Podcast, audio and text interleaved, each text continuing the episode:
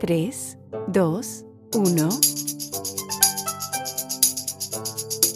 A todos los que nos escuchan, les doy la más cordial bienvenida a Café y Seda, un espacio dedicado a la relación entre China y los países de América Latina y el Caribe. Café y Seda es un podcast patrocinado y organizado por la Fundación Andrés Bello, Centro de Investigación Chino-Latinoamericano. Mi nombre es Parsifal de Sola y hoy me acompaña mi coanfitrión David Castrillón. En el episodio de hoy tenemos a Fermín Kup. Fermín es un periodista argentino especializado en el medio ambiente. Es cofundador de la revista Claves 21, un medio de comunicación dedicado al periodismo ambiental en América Latina. De igual forma, actúa como editor de Diálogo Chino para el Cono Sur. Diálogo Chino es una plataforma de periodismo independiente dedicada a comprender mejor la relación China-América Latina y sus desafíos de desarrollo sostenible. Fermín tiene una vida de experiencia cubriendo el tema del medio ambiente en la región, tema que nos atañe el día de hoy. Fermín, muchísimas gracias por estar aquí con nosotros. Un placer, gracias por la invitación. No, el placer es todo nuestro. Fermín, hoy nos gustaría comenzar hablando acerca de las políticas en materia ambiental del gobierno chino, en particular las del último plan quinquenal. ¿Nos puedes hablar un poco acerca de ellas, o sea, eh, de las ambiciones que se propuso el gobierno chino en materia ambiental, tanto a nivel doméstico como a nivel internacional? Seguro, seguro, y, y creo que es un tema interesante que hemos visto varios cambios en los últimos años. Eh, por un lado, China particularmente se ha comprometido a la carbono neutralidad, lo que significa eh, un nivel de emisiones mucho más bajo que el actual, significa cambiar su modelo energético a nivel doméstico, que es un desafío bastante grande para, para el país, eh, pero ha dado pasos significativos en ese sentido en los últimos años. Sabemos la expansión que han tenido las energías renovables en China y la potencia que tiene hoy China como, como actor en términos de energías renovables. Quedan desafíos, por supuesto, el rol del carbón eh, en China y en las sociedades asiáticas sigue siendo muy significativo, por lo que es uno de los temas a abordar. Del mismo modo que China ha tomado políticas eh, cada vez más fuertes en los últimos años en relación al ambiente, también ha empezado a mirar en más detalle a sus acciones en los países en los que interviene y los países en los que tiene relaciones comerciales más significativas. América Latina es uno de esos casos, sabemos de la creciente relación comercial de gran parte de los países de la región con China en las últimas dos décadas particularmente. Eso ha llevado a muchos cuestionamientos de sociedad civil y organizaciones sociales y ambientales por los efectos de algunos de los proyectos de China en la región. Particularmente pienso en represas, pienso en minería, pienso en energía contaminante.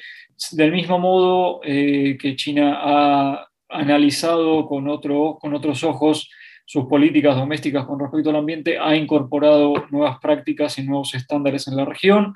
Se ven proyectos renovables a escala chica, mediana y grande en América Latina impulsados por China, lo que es una buena señal. Recordemos que hay una relación muy cercana entre los países a partir de la ruta de la seda particularmente, con muchos países de la región ya habiendo firmado eh, BRIs con China y se ha discutido la posibilidad de darle una vuelta de tuerca verde a, la ruta de la seda en la región, por lo que se trata de impulsar proyectos particularmente eh, sostenibles en la región del lado de China que no se ha visto de 100%. Esto creo que queda un largo camino para recorrer todavía en ese sentido, especialmente en el marco de pandemia, con muchos de los países de la región que deben buscar una reinserción económica. Creo que ahí China puede ayudar mucho.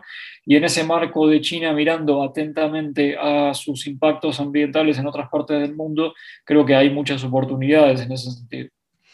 Sí, es que en Latinoamérica usualmente podemos hablar que existe un rezago en, lo que se refiere a, esta, a este énfasis que, ha implementado particularmente Xi Jinping desde eh, su toma de poder a principios de la década pasada. Todavía puede existir esta visión de China como la fábrica del mundo, como el país, eh, un país que no toma en cuenta políticas ambientales o nivel de contaminación.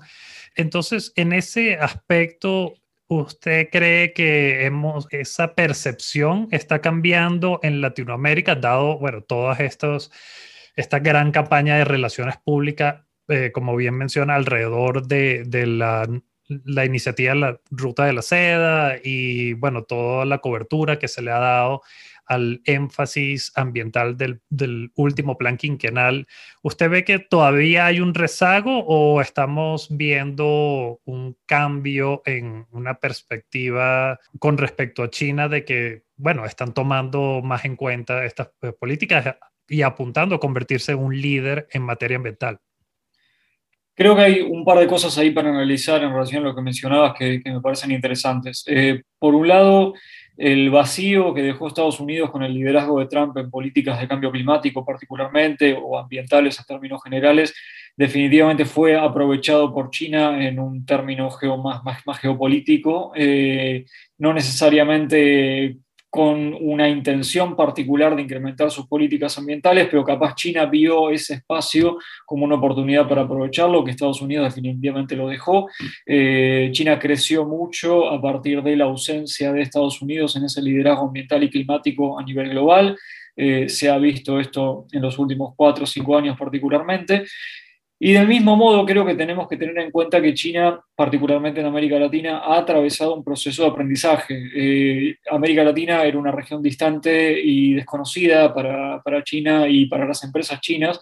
El modo de, de, operar de las empresas chinas en la región definitivamente fue un shock muy fuerte para la mayoría porque no estaban acostumbrados al, al modo de ser de los latinoamericanos y a las políticas latinoamericanas, por lo que eh, llevó lógicamente un proceso de aprendizaje con el correr de los años, pero creo que hoy estamos definitivamente viendo una China muy distinta en América Latina comparado con lo que era una década atrás, por ejemplo. Eh, vemos eh, una incorporación más fuerte de políticas ambientales y de estándares sociales para los proyectos, lo que por supuesto no significa que no haya casos, que los hay, eh, con eh, incidentes en, políticas sociales y ambientales, con reclamos muy válidos de organizaciones de la sociedad civil y, y ambientales en toda la región, pero creo que podemos ver, por un lado, un reperfilamiento de China hacia ciertos proyectos. China ya no toma todos los proyectos eh, que quizás en, una década atrás tomaba. Eh, China no necesariamente piensa en proyectos a gran, a gran escala, como fue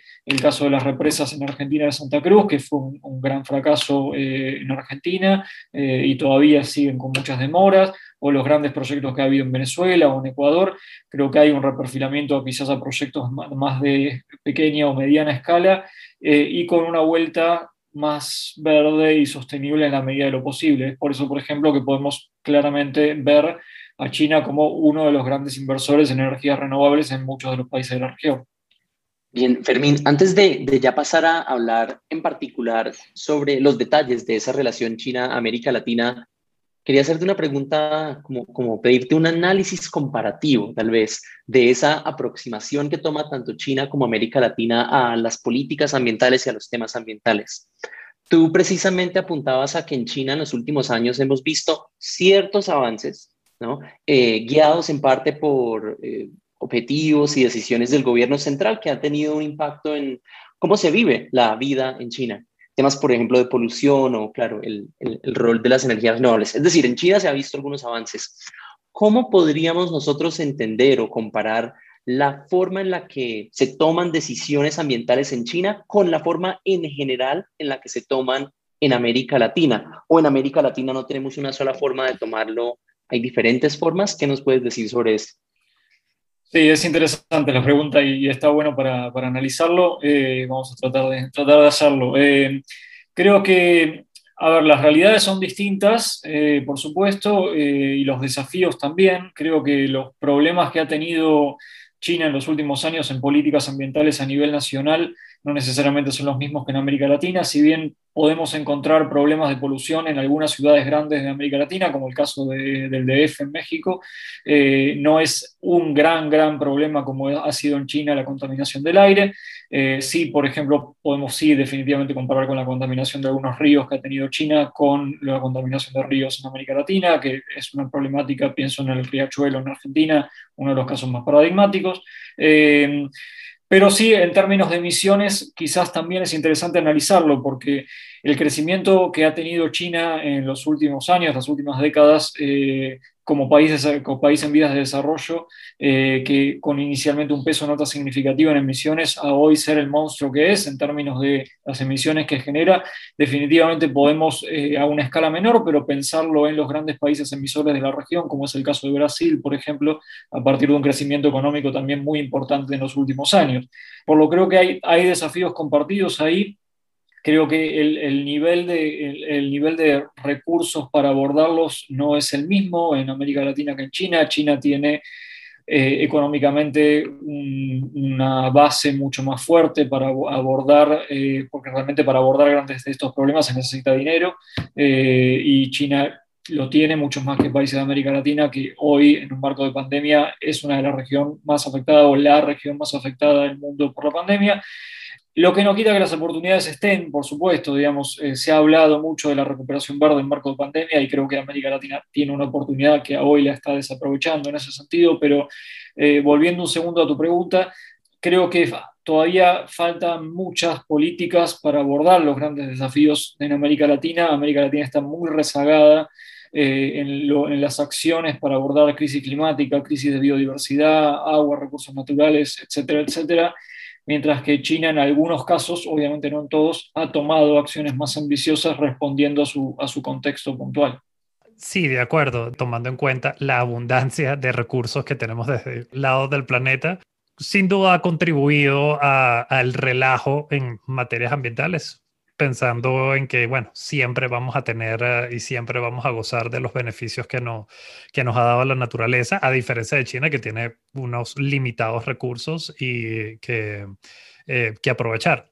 Fermín, enfocándonos más hacia la relación entre políticas de China en Latinoamérica en materia ambiental, los proyectos que ellos han desarrollado, sí se nota que hay una disparidad entre lo que China hace a nivel doméstico y lo que hace a nivel internacional. Particularmente en Latinoamérica puede estar la retórica detrás de tecnologías verdes, de hacer la, nueva ruta de la seda más verde. sin embargo, vemos que, dado que es inversión a nivel internacional, también está muy sujeta a las políticas locales y depende mucho de las instituciones locales de encargarse que las, las inversiones cumplan con los requisitos eh, regulatorios locales. Entonces, en, en, ese mapa entre el interés de China de invertir en proyectos eh, más sustentables en la región, el reto de la falta de regulación a nivel local, ¿cómo ves esa dinámica entre los altos estándares que ellos pueden impartir a nivel local con su dinámica de trabajo en países eh, como los nuestros? Creo que ese es el, gran desafío la, gran pregunta para, para, abordar. Eh, y, creo que es uno de los grandes temas pendientes para, para discutir en la región, en, la relación con China particularmente. Eh, como bien vos decías al principio, eh, en América Latina eh, la actividad económica está directamente relacionada con sus recursos naturales. Esto aplica a la gran parte de, la región, desde minería a ganadería, a petróleo, a gas natural. Toda la, toda la naturaleza de América Latina proporciona gran parte de la riqueza económica de la región y del otro lado, China se encuentra con eh, muchos más limitantes en ese sentido, de menor cantidad de tierra, eh, por ejemplo, comparado con América Latina, o una población más grande que por supuesto requiere más, mayores recursos. Entonces, lógicamente mira a América Latina como una región con mucho potencial para satisfacer esas necesidades y de ahí obviamente despierta, entre muchas otras razones, el interés de venir a América Latina. Y definitivamente hay una narrativa, como bien decías, en los, últimos años, eh, particularmente en los últimos cinco años, hemos visto una narrativa eh, de cambiar un poco la manera de trabajar con la región eh, y en un marco de mayor sustentabilidad, podemos pensar en la ruta de la seda verde, como bien mencionabas, pero de ahí a llevar eso a la práctica ya es otro, otro tema. Definitivamente tenemos que pensar también en que si bien China puede tener una narrativa global que obviamente escapa solamente a América Latina, que busca impulsar que sus inversiones sean más sostenibles y sean más verdes, si no hay una decisión concreta de los países de la región de impulsar políticas de sustentabilidad y una economía que esté alineada con los objetivos de desarrollo sostenible y con las metas del cambio climático, más allá de que China tenga una narrativa, nada va a cambiar. Eh, y efectivamente es un problema porque gran parte de la región sigue con una mentalidad de una economía de hace 40, 50 años y no mira para adelante en a dónde va el mundo en términos de la economía sostenible y de cambio climático.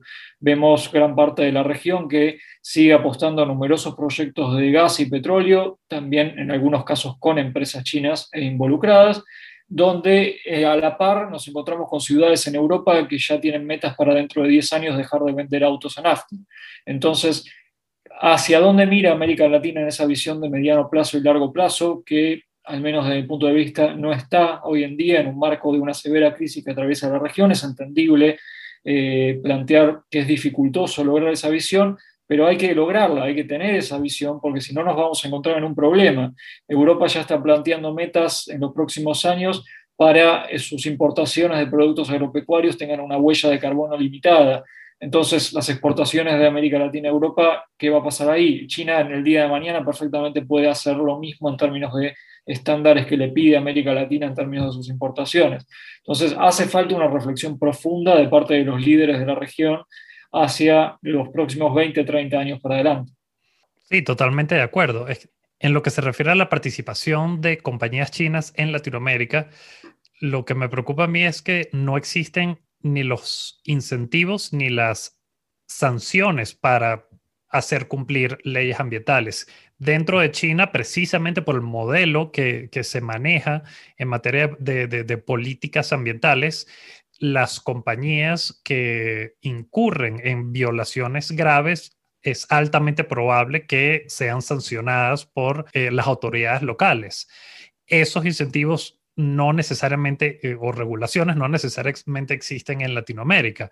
Pero bueno, se han visto casos donde compañías chinas tienen incluso estándares mayores que sus contrapartes occidentales, pero eso se da es únicamente en los países, regiones, localidades donde las autoridades locales se encargan de eh, impartir las regulaciones y de hacer a las compañías extranjeras, sean chinas o de cualquier otro país, de seguir las regulaciones locales.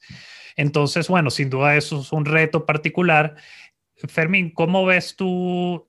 ¿Existe algún otro tipo de incentivo por parte de, ya sea del gobierno chino o de las mismas compañías, de incentivar en Latinoamérica que se implanten mayor, mayores seguimiento o regulaciones en, en, en, ese ámbito, como lo, lo hacen en, en, otro ámbito los, los bancos de desarrollo que tienen como que, o sea, todos estos requisitos de control fiscal y de inversión, etcétera, etcétera.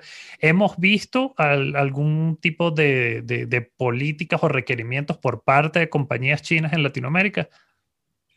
Bueno, eh, hay un par de puntos a considerar ahí en ese sentido. En, primer lugar, bien vos mencionabas que eh, se han visto casos particularmente de bancos multilaterales chinos que han tenido políticas más estrictas en términos de eh, ambiente y sociedad que los contrapartes de Occidente, y eso es cierto. hay inversiones en América Latina que son financiadas por bancos chinos que los estándares la verdad que han sido bastante altos y, es una buena señal en ese sentido. Eh, recordemos que gran parte de la inversión en América Latina proviene de eh, banco, es financiada por, por, bancos chinos y el hecho de que se empiecen poco a poco a incrementar los niveles de, de exigencias, la verdad que es una muy buena señal. Del mismo modo, eh, volviendo un segundo a lo que mencionábamos antes, tenemos que pensar el cumplimiento de esas exigencias por parte de América Latina, porque ¿qué pasa si después de que la inversión de la empresa china o que luego del financiamiento otorgado por el Banco Chino no hay una supervisión o un control suficiente de parte de los países de América Latina, eh, que son situaciones que se han dado en muchos casos con proyectos chinos, donde no quiero decir que que le escapa a la empresa china, pero que obviamente tiene una responsabilidad. Pero también digo, miremos a lo que hacen los controladores a nivel de inspección en territorio de parte de los gobiernos de América Latina, porque en muchos casos eh, es tan urgente la necesidad de capital, de inversión, de mano de obra, de empleo, eh, que se ponen en segundo plano otras cosas. Bien, yo quisiera preguntarte o pedirte algunos ejemplos concretos de algunas de las cosas que ya hemos estado hablando. Y de hecho ya lo, has, ya lo has hecho, pero sería este un buen momento para tal vez ver por medio de ejemplos el universo de, de, de situaciones que se han dado en esa relación China-América Latina. Creo que es muy fácil precisamente caer en una visión muy de blanco-negro, de decir toda la inversión china es mala o toda es buena. No entendemos que, que es más, mucho más compleja que eso. No sé si nos pudieras dar algunos ejemplos, ¿no? De algunos de esos casos, tal vez donde se dieron problemas y tal vez entender cuáles fueron las razones por las que se dieron algunos problemas sociales o ambientales. ¿Cuáles han sido tal vez algunos de esos eh, ejemplos emblemáticos donde las empresas o las entidades chinas han de verdad tomado gran responsabilidad? ¿Y cuál es tal vez el, el caso promedio en el que se encuentra tanto cosas positivas como negativas? Claro, por supuesto. Creo que una de las cosas que hemos hablado antes cuando empezamos hoy eh, es que ha habido un reperfilamiento, un, cambio en el sentido de la, mirada que tiene América Latina, los proyectos que, eh, la mirada que tiene China hacia los proyectos en América Latina, disculpen, y eso podemos verlo en casos puntuales, definitivamente.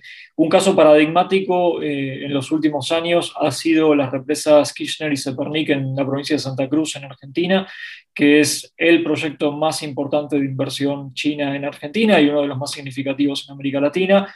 Un proyecto ya de más de una década, década y media, con grandes demoras, grandes problemas, con China eh, inteligentemente poniendo una cláusula de cross default en el proyecto por temor a que el proyecto no se haga y, efectivamente el proyecto viene muy, muy demorado con un grado muy limitado de avance justamente por la eh, gran escala que tiene el proyecto son dos empresas gigantescas que incluso el gobierno tuvo que achicarlas luego de reclamos ambientales y todavía hay reclamos en la Corte Suprema de Argentina eh, por reclamos del proyecto, en general relacionado a especies nativas eh, como el macatoviano, que es un pájaro que vive en la zona, que podría haberse amenazado por el caso de las represas. además, por supuesto, pensar a la energía hidráulica en un contexto más amplio. Del mismo modo me voy para el otro extremo, un segundo, eh, y pienso en Cauchari. Cauchari es la planta solar eh, más grande de América Latina y la más alta de América Latina también, ubicada en el norte de Argentina, una zona con una, una radiación privilegiada, con eh, ya planes para expandirla todavía más eh, financiada a través de un bono verde de la provincia de Jujuy con China, eh, que ya se está repagando, eh, un proyecto que ha involucrado a las comunidades locales que han sido contratadas para el proyecto, viven muchos pueblos originarios en la zona que han sido involucrados con el proyecto, y vemos un proyecto de eh, energías renovables, energía limpia en una zona con un alto potencial de energía limpia, eh, desarrollado en los últimos años eh, exitosamente, especialmente en el gobierno de, de Macri en Argentina, que tuvo una política de impulso a las energías renovables.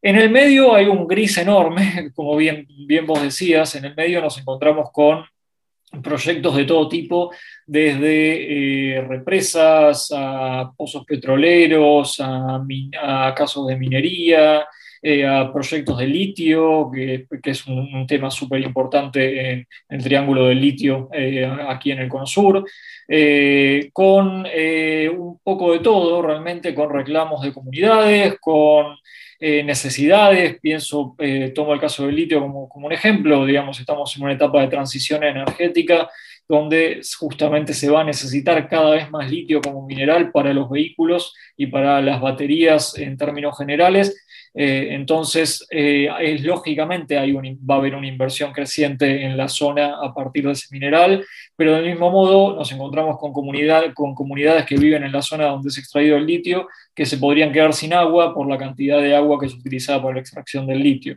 Entonces, eh, hay un gran gris en el medio definitivamente, pero como bien vos decías, definitivamente no se puede generalizar a, la inversión china en la región. Hay un poco de todo y creo que ahí lo hemos ilustrado un poco. Cierto, y, algo que tú reiteras mucho en tus escritos, eh, que todos muy lo, ayudan a uno a iluminarse sobre el tema, es precisamente este tema de cómo las empresas o las entidades van aprendiendo, ¿no? Y eso lo dijiste al principio eh, del episodio, ¿no? Vemos que las empresas en realidad van aprendiendo y tienen una intención, pues, de no, de no hacer las cosas mal, ¿no? Eventualmente quieren hacer las cosas bien, que funcionen bien, que puedan hacer sus proyectos, que todo el mundo esté feliz y ahí pues sea un proceso de aprendizaje.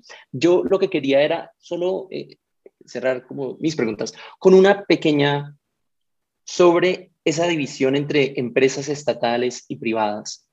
Sé que se ha hablado en algunos contextos de algunas diferencias eh, entre unas y otras, donde, por ejemplo, se dice que el gobierno central o los gobiernos locales pueden mejor como controlar a sus empresas estatales y de, tal, de esa manera estas empresas tienen un gran incentivo para no cometer grandísimos errores que hagan quedar mal al país.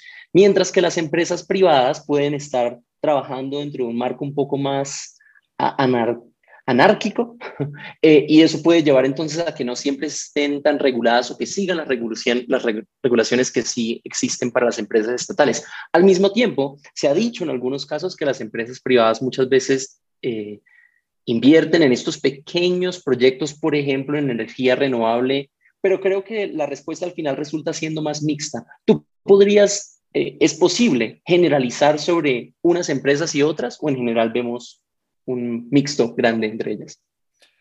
Creo que diría que vemos un mixto, me parece que no, no sé, al menos desde mi punto de vista, por supuesto, no, no me da la impresión de que se pueda, de que se pueda generalizar. Creo que eh, se ha visto casos de, de todo en, en, ambas situaciones, de empresas estatales y, y, de empresas privadas, pero definitivamente creo que tenés un punto interesante ahí que, que sería bueno seguirlo eh, y, y, ver la, y ver la evolución. Eh, no he visto muchas investigaciones al respecto de análisis cruzado entre, entre las inversiones de, privadas y estatales, pero creo que sería interesante para verlo. Sí. Gracias, Fermín. Para ir ya cerrando nuestra conversación, me gustaría hablar acerca del el periodismo de investigación ambiental y el rol que éste juega en sacar a relucir en los casos donde haya una falta, ya sea por parte de las autoridades locales o de una compañía extranjera, sea China, occidental o de donde sea. El trabajo que hacen ustedes en diálogo chino y también, bueno, en esta nueva iniciativa por parte tuya de Claves 21, dado que no, hay, no hemos visto una, unas políticas robustas estatales en protección ambiental, ¿Dónde encaja el periodismo de investigación ambiental en toda esta dinámica y en hacer cumplir regulaciones o generar el discurso como también promover a nivel de Estado que se generen nuevas políticas para proteger el ambiente? O sea, eh, háblanos un poco acerca de ese trabajo que hacen ustedes y bueno, y por qué es importante y, y bueno, si nos puedes dar algunos ejemplos en particular, te lo agradeceríamos. Creo que justamente por el conjunto de razones que mencionaste al final de tu pregunta, vuelven muy necesaria la profesión del periodista especializado en, ambiente. Lamentablemente no hay la suficiente cantidad que debería haber de periodistas especializados en, políticas ambientales. Eh, es una rama que todavía no ha tenido la atención que se merece. Eh, son, somos pocos los colegas en, la región que, nos hemos formado y capacitado en, temas ambientales. Eh, ni, ni, si me meto en temas ambientales relacionados con China, y es todavía menos, pero realmente no, no es muy significativo el número. pero definitivamente creo que no, eso no corresponde con la realidad, porque es una región que está atravesada por los conflictos ambientales y sociales América Latina, que esa realidad debería ser reflejada por los medios de comunicación, eh, tanto masivos como de escala mediana o chica. Eh, sin embargo, nos encontramos con una realidad de grandes medios de comunicación de la región que no cuentan con periodistas especializados en su staff eh, y que no siguen cotidianamente temas ambientales y sociales en su cobertura diaria, por lo que en muchos casos ese hueco es llenado con eh, medios de comunicaciones alternativos de escala mediana, de escala chica, como puede ser el trabajo que hacemos nosotros en, Diálogo Chino. Definitivamente creo que hay un espacio de formación necesario para los periodistas de la región en capacitarse para trabajar más sobre estos temas. Creo que el interés está, eh, me cruzo cotidianamente con colegas que se ven interesados por informar sobre temas ambientales, climáticos, biodiversidad, el área que sea, por lo que es una buena señal en ese sentido. Todavía faltan espacios de capacitación formal en las universidades de comunicación y de periodismo para capacitar a los periodistas en eso. Hay espacios de capacitación informal. Yo en mi caso, por ejemplo, en Claves 21 he llevado adelante cursos de cambio climático y de biodiversidad para periodistas de la región con miles de inscritos, que la verdad es una muy buena señal que demuestra que hay ganas de, aprender sobre el tema. Eh, y creo que en, una región donde, como bien vos decías, las políticas ambientales todavía no están en el nivel que deberían estar, el nivel de cumplimiento de parte de las autoridades eh, dista de ser el ideal, la tarea del periodista ambiental se vuelve súper necesaria en ese marco. Bueno, Fermín, cerremos hablando sobre el futuro y tal vez el futuro más optimista para para esta relación China-América Latina. Claramente la pandemia ha creado una situación pues lamentable, sin duda, pero también esto representa una oportunidad en parte para transformar países, regiones enteras, en la medida que reactivamos la economía y pensamos hacia el futuro. A mí me gustaría preguntarte, para ti, ¿cuál sería como ese escenario ideal futuro en la relación China-América Latina, donde, por ejemplo, China participa no solo en la reactivación de la región, sino también en la transformación de la región eh, por medio de la inversión, la participación en proyectos o en la implementación de tecnologías desarrolladas en China y traídas a la región. ¿Cómo te imaginas ese futuro? Claro, y creo que es una pregunta interesante. Justamente en los últimos artículos en, que he escrito eh, me he referido al tema.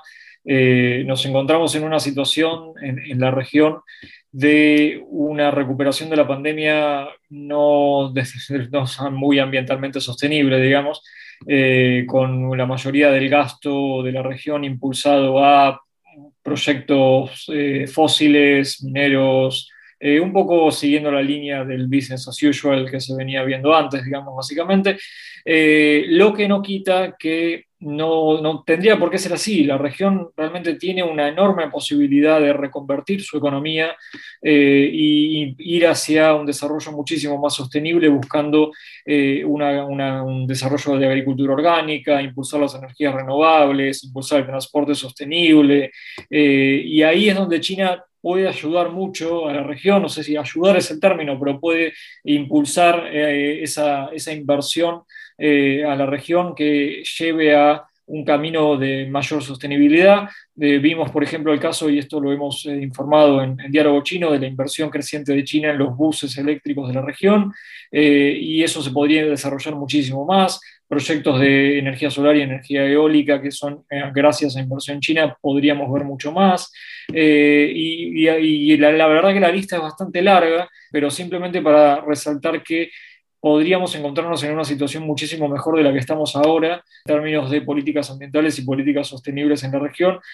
En un escenario ideal, la verdad que me gustaría ver a, una región con una ruta planificada de largo plazo donde se pueda ver a dónde se imagina eh, América Latina como región en los próximos 20 o 30 años en un marco de eh, objetivos de desarrollo sostenible y, metas climáticas ¿Cómo funcionará la economía en ese marco? Creo que todavía la respuesta no está, eh, pero creo que en, trabajando coordinadamente con actores internacionales, como es el caso de China, o, eh, o sea, Occidente o Unión Europea, se, se puede transformar esa economía en ese sentido. Oh, muchísimas gracias, Fermín. Eh, y bueno, antes de dejarte ir, eh, por favor, nos pudieras dar una recomendación. Esto puede ser un libro, una película, algo que, te haya llamado la atención, que, hayas leído o visto recientemente. Claro, eh, hace poco leí un libro que la verdad que me resultó bastante interesante, que lo han desarrollado colegas de toda la región, que se llama Geopolítica del Litio. Eh, es un libro desarrollado por Bruno Fornillo, que es un eh, investigador argentino y que los capítulos son escritos por, por diferentes investigadores de la región, todo referido al desarrollo del mineral en la región tiene un énfasis bastante particular en China, lógicamente, pero eh, más allá de China, creo que es un libro muy interesante para analizar las políticas de litio en la región. Tiene una segunda edición incluso con nuevos autores, pero creo que es una recomendación interesante. en esa nota, muchísimas gracias, Fermín. Fascinante la conversación. Eh, esperamos eh, bueno, tenerte de vuelta para seguir abordando temas ambientales en Latinoamérica. Un placer, gracias. De nuevo, muchas gracias por escucharnos. Para mantenerse al tanto del podcast y nuestro contenido, pueden seguirnos a través de nuestras redes sociales en Twitter, Facebook o LinkedIn utilizando arroba FAB China o entrando a nuestra página web fundacionandresbello.org. Nos vemos en el próximo episodio.